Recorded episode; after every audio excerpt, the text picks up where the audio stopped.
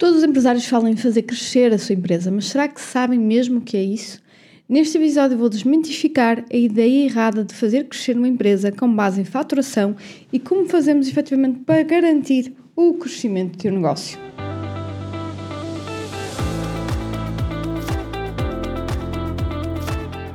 Hello, hello business lovers, espero que estejam muito bem desse lado.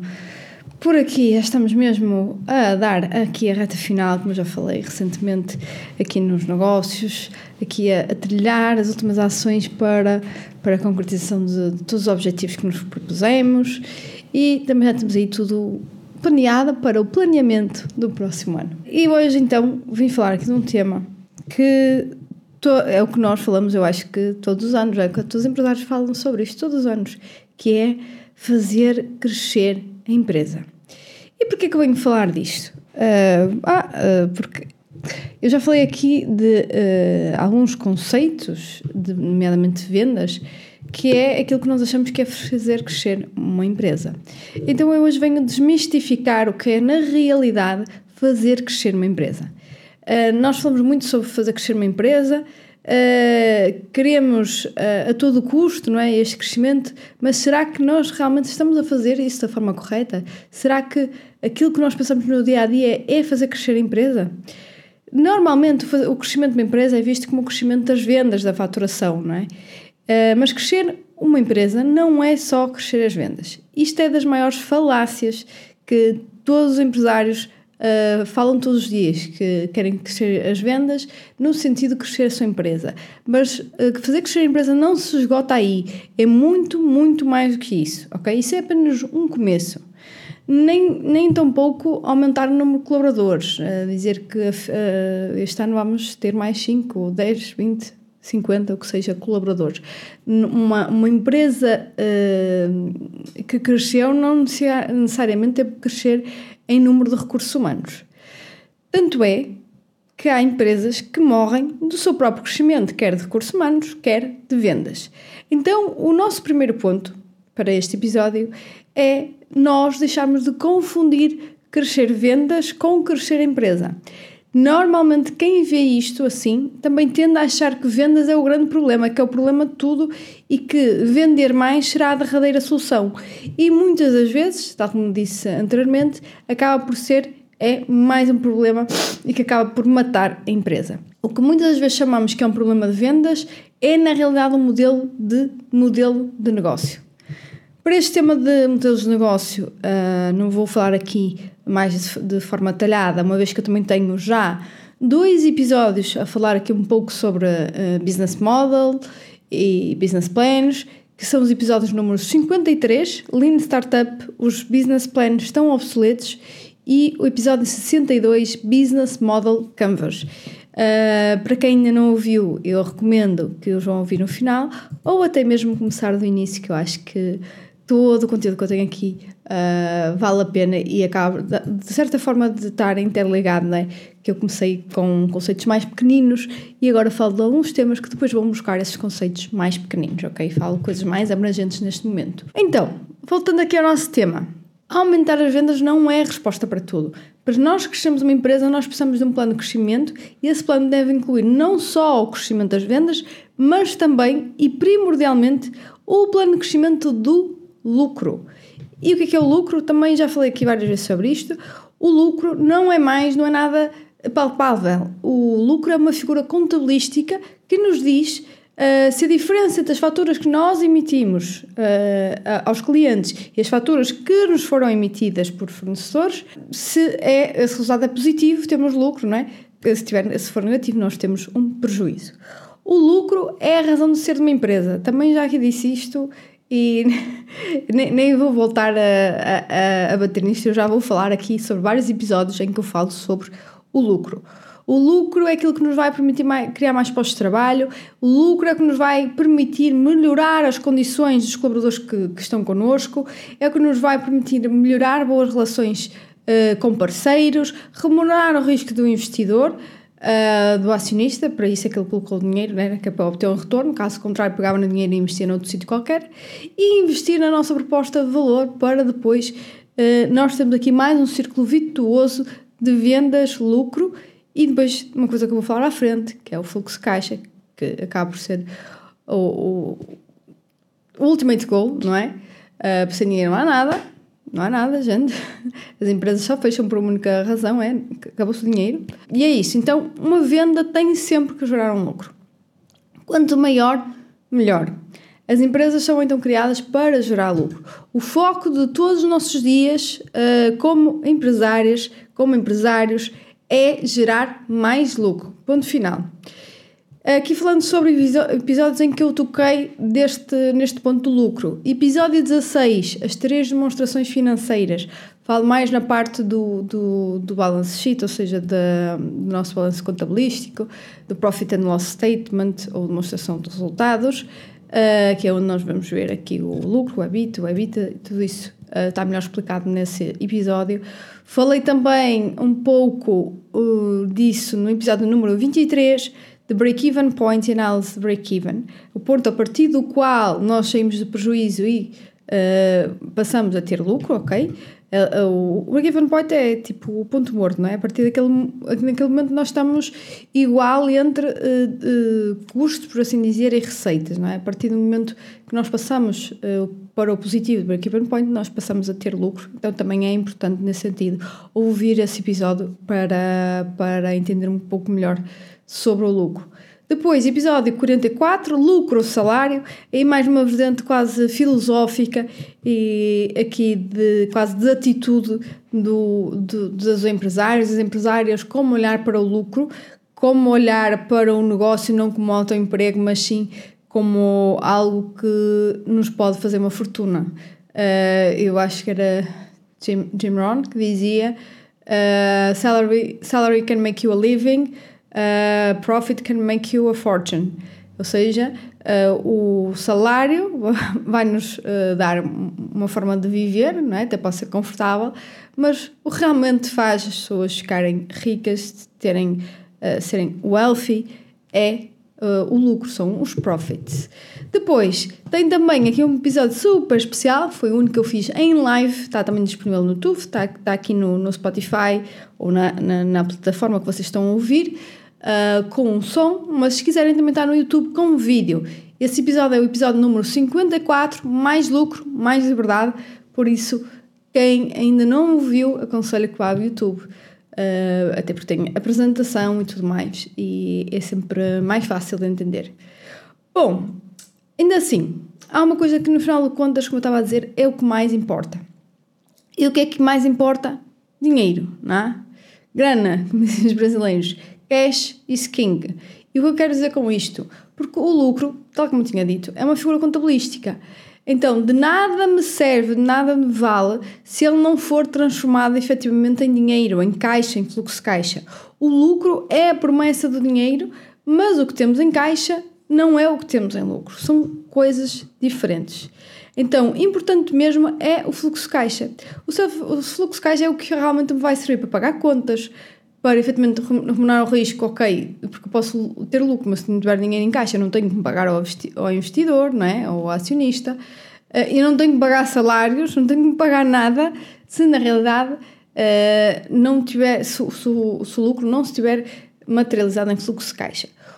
Caixa é tão importante uh, porque lá está, quando é que nós dizemos que, que, que, que, já foi, a empresa faliu a empresa fecha?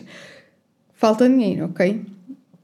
Mesmo que uh, possa ter um lucro extraordinário, não, não, o dinheiro não está lá, não tem como pagar as coisas, não é? Há falência. Então, o que realmente é fazer crescer uma empresa? Chegamos agora ao cerne da questão. O que é fazer uma crescer a empresa é crescer o valor da mesma. O que é o valor de uma empresa? Assim, de uma forma simplista, o valor de uma empresa é dada pela consistência, previsibilidade e dimensão dos fluxos de caixa futuros. Eh, eu falo muito, muito, muito mais sobre este tema de, eh, de, de, valor de uma empresa, mas acima de tudo de como avaliar uma empresa, no episódio 35, que é o de métodos de avaliação de empresas.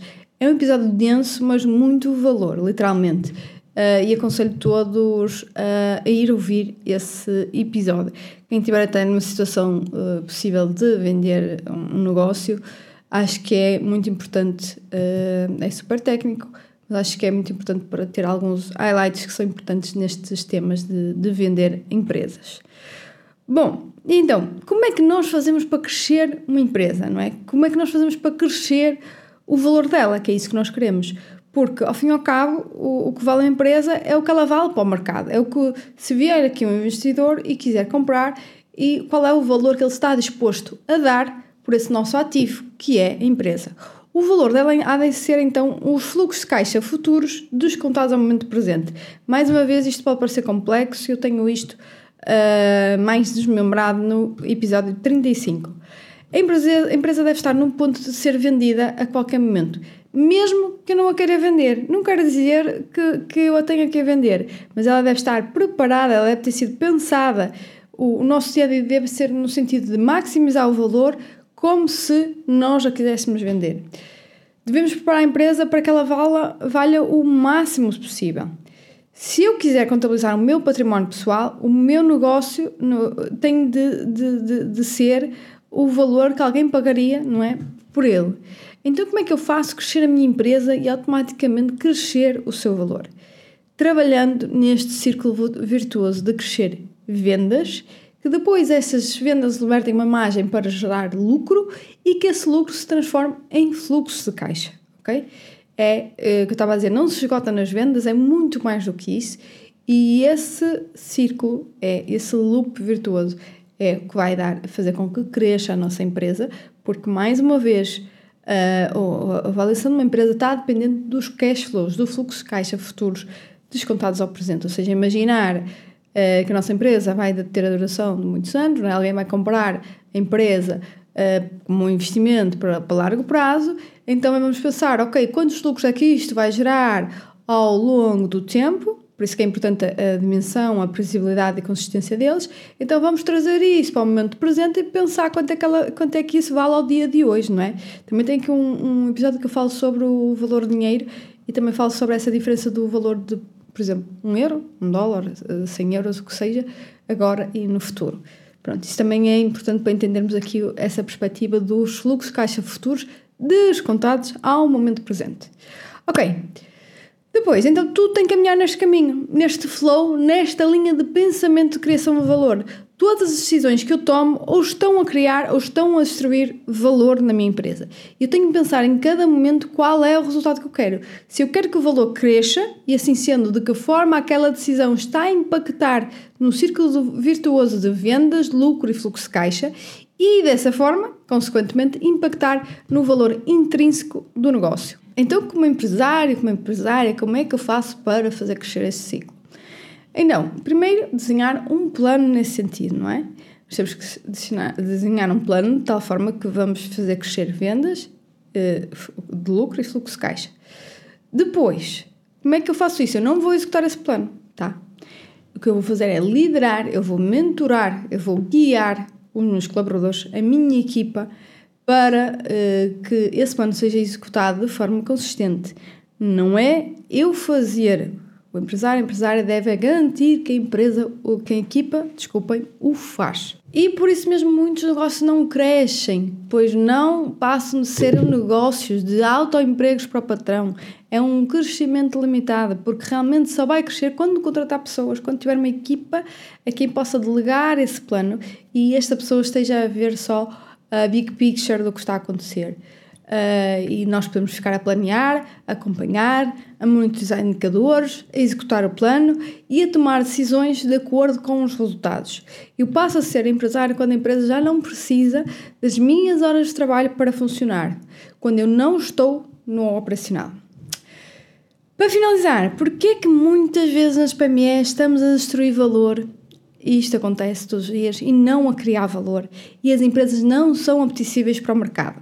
Antes de mais, nós temos, uh, vemos o vender uma empresa em Portugal como ai, aconteceu uma coisa má, ai, o que é que aconteceu? E estavas a ir bem e de repente, olha, se calhar precisava de dinheiro. Não, vender uma empresa no mercado é da melhor coisa que pode acontecer para um empresário ou uma empresária é ganhar vida, é ganhar anos, porque lembrem-se que vocês estão a ser pagos pelos fluxos de caixa futuros que iriam acontecer ao longo de anos e anos e anos. Vocês são pagos por agora. Eu costumo dizer que eu não tenho mas é, é a minha pessoal, não é? Há quem, quem não queira vender um negócio e está tudo bem. Nós aqui em Portugal somos muitas vezes, nos Estados Unidos isso é, é o dia a dia, aliás, isso é visto quando há uma aquisição, uma merger and acquisition. Uh, uh, isso é visto como algo muito bom, não é? Que realmente alguém viu o valor naquele negócio.